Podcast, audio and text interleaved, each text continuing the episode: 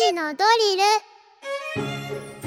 時刻は3時を回りました。さあここから番組を聞き始めたリスナーの皆さんこんにちは。SBS ラジオ午後ぼらけパーソナリティ山田モンドです。さあここからは深く知るともっと面白い静岡トピックスを紐解いていく勉強のお時間3時のドリルのコーナーです。毎日午後3時に一緒に学んでいきましょう。今日の先生はこの方。静岡新聞ニュースセンター高松勝さんです。よろしくお願いします。よろしくお願いします。高松さん今日は部屋の話をしてるんですがあの部屋の思い出。部屋。何でもいいですけど、えー、静岡新聞は、えっと、県内の,、まあ、あの多くの市町村市町に、えあのまあ、事務所とか支局というのがあって、はい、そこに記者が住み込みで働くことになってましてですね、はい、まあ、今はまああのその支局という職場と、まあ、住居離れているまあ、ところも多いんですけど自分らが若い頃は特にその支局という職場に、まあ、住居が併設されてて住む形だったんでもうあの職住一体みたいな、えー、あの警察官のなんていうか駐在者みたいな感じだったんですけど、なのでもう何かあったらあの階段降りて、事務所に入って仕事して記事書いて。とか外出てくとかっていう、まあまあ、日常的にそういう日常だったんですけどまあそうやってこうまあ、何が言いたいかというとこう本当にそのその土地に住んで土地の人と同じものを食べたり、ええ、こう飲んだりとか含めて生活を全部こう共有するっていうことで、うん、まあ、地域の方に近い記事を書くっていう今今でもそうなんですけどね、え、なのでその生活は長かったんであのすごく勉強になったというか。高松さんどこ長かったんですか？あもうあちこちもう県内何か所か行ってるんですけど、もう本当にあの地域の方となんていうか一緒にこう教えていろんなことを教えてもらいながらこう仕事するので、うん、土地の方言とか、はいはいはい、あのそういう土地の人しか知らない食べ物とかをこう一緒に食べるとかすごい、えー、静岡新聞の記者さんたちは県各地に、えー、勉強して勉強させてもらう。いるというわけです、思い出のじゃあ部屋です、ね、あそうですね。そうですね。ありがとうございます、はい、さあそんな高松さんと一緒に取り上げましょう。今日の静岡トピックスはこちらです。今月26日厚生労働省が2023年10月時点の外国人労働者について過去最多の204万8645人だったと発表しました今日は外国人労働者の話題ですね。あのコンビニエンスストア行って特に夜とかであここは日本人のバイトさんまだいるんだなって思うぐらいかなり、まあ、静岡に限ってかもしれませんけども外国人労働の方多いですよね。そうですね、うん、東京とか首都圏なんかももう本当にコンビニは外国人の方がまあね留学留学生の方が多いそうですよね。聞いてますけども、うん、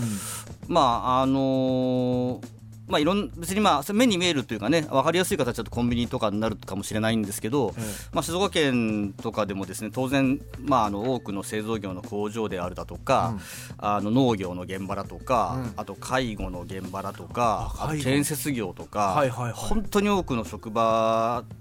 にあの外国の方がたくさん働いておりますし、え、それは別に今始まったわけじゃなくてですね本当にもう、あのまあ、一番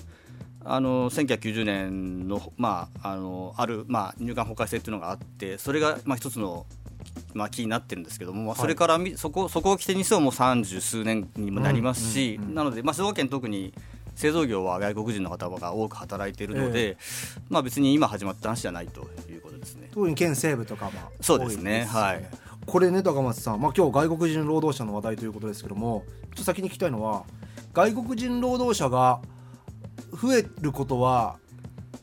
いいことなんですか？悪いことなんですか？我々にとっては。えっと、もう国側のですね、まあ、1993年にあの技能実習制度という制度を外国人技能実習制度っていう制度を作ったりとか、ええ、あとまあそれのまあ、ちょっとか、まあ、進化版で特定技能っていう制度もできたりとか、うん、まあ、あるんですけどとにかくもう国として外国の方に日本に来てもらって働いてもらうということであったりとか、うん、あるいはもう定住してもらって、仕事をしながら働いてもらうっていうことは、国がもうその政策として決定しているので、はいはい、まあ、いいか悪いかっていうのはまあちょっと価値観なんですけど、はい、まあ、少なくとも日本がもうその外国人の方が一緒に働いてくれないと、働き手がもう確保できないというふうにもう舵を切ってることは事実なので。はいはいまあ、あのいろんなあのこれはもう本当に政政党政策いろんな価値観で議論はあるんですが、ええ。まあ、方向性さも舵を切ってることは事実なのであの実際今今あの多くの取材していても、うん。もう製造業とか建設業とかそうなんですけど、外国の方がいなくなったら困る。もう会社回らないと言ってるもう中小企業もたくさんあるので、ええまあ、現実的にはもうそういう、ん。もうねもうなんていうかなんもうい言ってもらわないと困るよとはいう状態であることは間違いないとないるほどうことです。わかりました。その上で静岡県でも多くなったということですね。はい。あのえー、と今じあとまあその今こ日本全体がどうなってるのかっていうと、ええ。あのまあ、いわゆるその外在留外国人というか、まあ、日本に住んこ住んでる方が300万人突破してるんですけど、ええ。日本の人口の2.5%っていうふうに言われてるんですけど日本の人口のえー2.5%が外国人の外国と言方われて、まあ、これは全、まああまあまあ、静岡県は多い方なんですけど、まあええ。あのいろんなバリエーションがあるんですけどでこれがまあその国の研究研究所とかはもうそのこれが10%、まあすまあ、ご30年50年後ぐらいというか、まあ、あのみ近未来はもう10%ぐらいになるっていうふうに言って、ええ。まあ、試算してたりもするんですけども、えで、まあ、実際今全国的にも静岡県内も外国人労働者の方も当然増えてると、うん。で、まあ、外国人労働者の方が増えるってことはまあ当然、まあ、これから定住され定住されている方はもちろんですけど、まあ、家族の方もいるとにな,、っていくので働いてる方だけじゃなくて、うん。まあ、家族の方も増えていくし、ええ。あとまあ高齢化していけば、まあ、高齢化外国人の方の高齢者問題とか医療福祉の問題も出てくるっていうふうになって,、はい。なってるん、まあ、現もう今なってるんでなってるんですけどね。なってるんですけど、まあ、それも含めてって話になるんですが、まあ、とにかく2.5%ってことはですね、まあまあ、2%って考えてもまあ50人に1人は外国人ってことになるので、あの結局あの100人中2人とか3人っていう話話見てみれば、まあ、要するに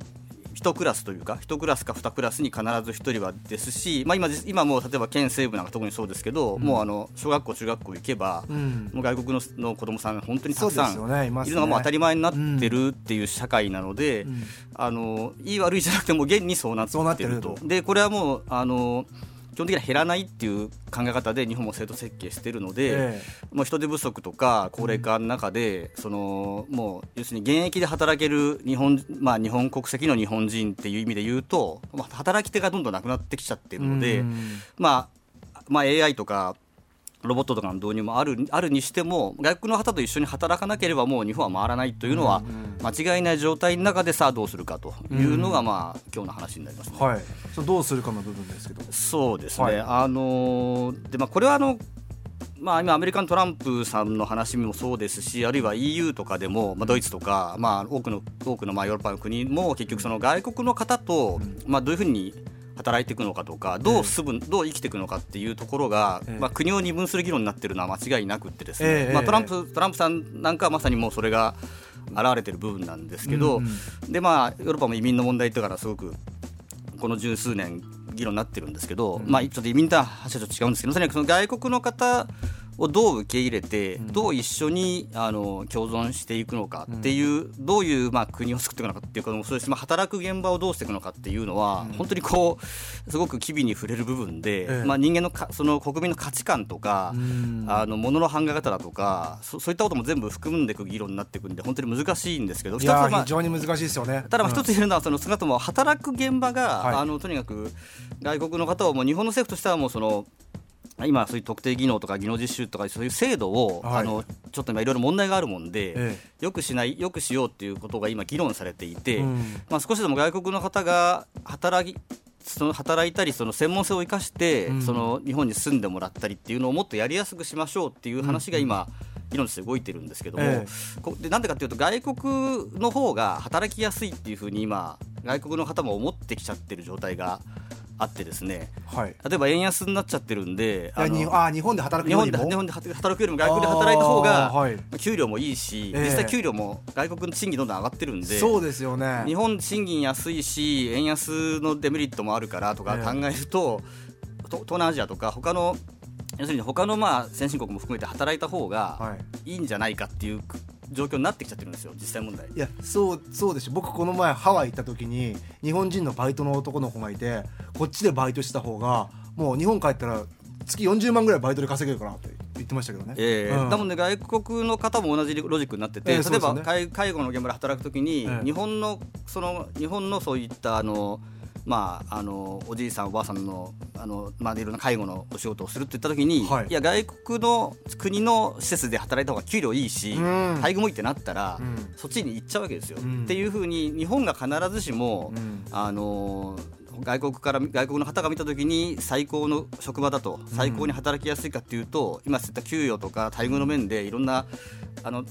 競争が生まれてるので、ええ。必ずしも日本じゃなくてもいいっていうふうにもうえ選ばれなくなってきてるっていう現状もあって、はい。そうするとあの、まあ、割と今あのこう主張、まあ、いろんな方の意見としては、まああのまあ、なんだかんだ言っても日本は、まあ、給料もいいし働きやすいだろうっていういう方も多いんですけど、決してそんなことはなくて、うん。外国とのも競争が働いているのでいわゆる人材獲得競争っていうんですけど、ええ外国の方もやっぱり働きたい国給料がいい国も含めて、えまあ、今、まあ、中国とかインド、まあ、インドなんか特に今あの発展してますけど、ええ。っていうのもあるのであの特にそういう、まあ、高度人材というかですね、あの専門性の高い皆さんがあのじゃあ日本で働きたいのかっていんうんうのも今すごくあって、えそういったことも考えていかないとなんないっていうすごいいろいろ考えるところがあります。よね今日なんか冒頭の話だと外国人労働者が多くなって我々たち我々も一緒に生活暮らしもしていかなきゃいけないからその部分でどうするかっていう部分も当然あるなと思ったんですけどもそうじゃなくて今度選ばれなくなっちゃった日本が。っていう場合はもっと来てよっていうこともやんなきゃいけないよってことですね。あそうですだから観光客だけじゃなくて、ええ。観光客としても観光客みたいな話もそうなんですけど、ええ。まあそのお仕事をしていく仲間としてとかあるいはそのいろんな知識とか技能とかを、まあ、技能とかをまあ生かしてもらうっていう意味でも、うん。あのなんていうんですかねその昭和の頃みたいに、まあ、日本人がもう一定の人口いて日本、まあ、いわゆる日本国籍の日本人だけで全てが回ることはもうないので、でもその人口減少社会とか高齢化社会っていう中で、うん。もうなんていうかそれはもう現実として外国の方も含めて日本を回していくっていう中でじゃあどういうふうに制度設計していったりとかあのいろんな方のそういった、まあ、価値観とか教育とか社会保障も含めて見ていくのかっていうことを考えていく社会になっていかないといけないんですけどまあそこがまあちょっと道半ばであると、ちょっとまあなんか説明がちょっと難しいんですけどそういう状態ですね。今 X でナックルチョッパーさんが介護施設で働いていますが外国人の技能実実習生がいます。詳しいことは分かりませんがいろいろと制約があるみたいですよということで実習生もまあ給料の面だったりとか働くっていう面でいろいろ制約があってまあえー我々と同じように働くってわけじゃないということですよね。そうですね、うん。まあ、あの実際、外国の、まあ、外国人労働者というか、まあ、あのいろんな方にインタビューしたことも多いんですけど、え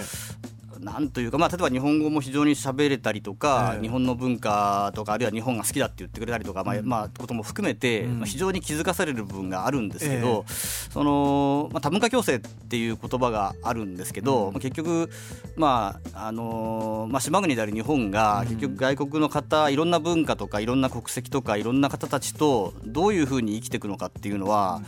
まあ、この平成とか令和の日本人っていうのが向き合ってるかかなり大きなもあの課題だと思うんですけど、実際やっぱり一人でも多くの外国人と喋ると、うん。やっぱりすごく勉強すられる気づかされる部分が多くて、えじゃあ彼らと同じようにじゃあ自分がその国の言葉とか文化とかを全部受け入れて、うん。その国に来て働くってことをするかったらまあ自分はしてないので。えそれだけでもまあすごいことをやってるんだなっていう気もするし、うんうんうん。だからなんかこう安易ななんかこうその別にその日本に来てくれって言ってるわけじゃないだとか、はい。その国で働きゃいいじゃんみたいな話じゃなくて、えそのまあそういったいろんな国籍の人とやっぱこう話してみるとか、うん。そういったこう文化についてちょっとこう関心を持つってことだけでも一人一人がそういうふうにすることで、ええ。この問題ってのは大きく変わるんじゃないかとはちょっと綺麗事かもしれませんけどそういうふうには思います。ありがとうございます。今日も勉強になりました。というわけで今日の先生静岡新聞ニュースセンター高松勝さんでした。ありがとうございましたさあ今回のこの内容ニュースアプリあなたの静岡新聞キコットでも聞くことができます。また Spotify をはじめとした各配信サービスのポッドキャストにアーカイブが上がっておりますのでチェックしてみてください。今日の勉強はこれでおしまい。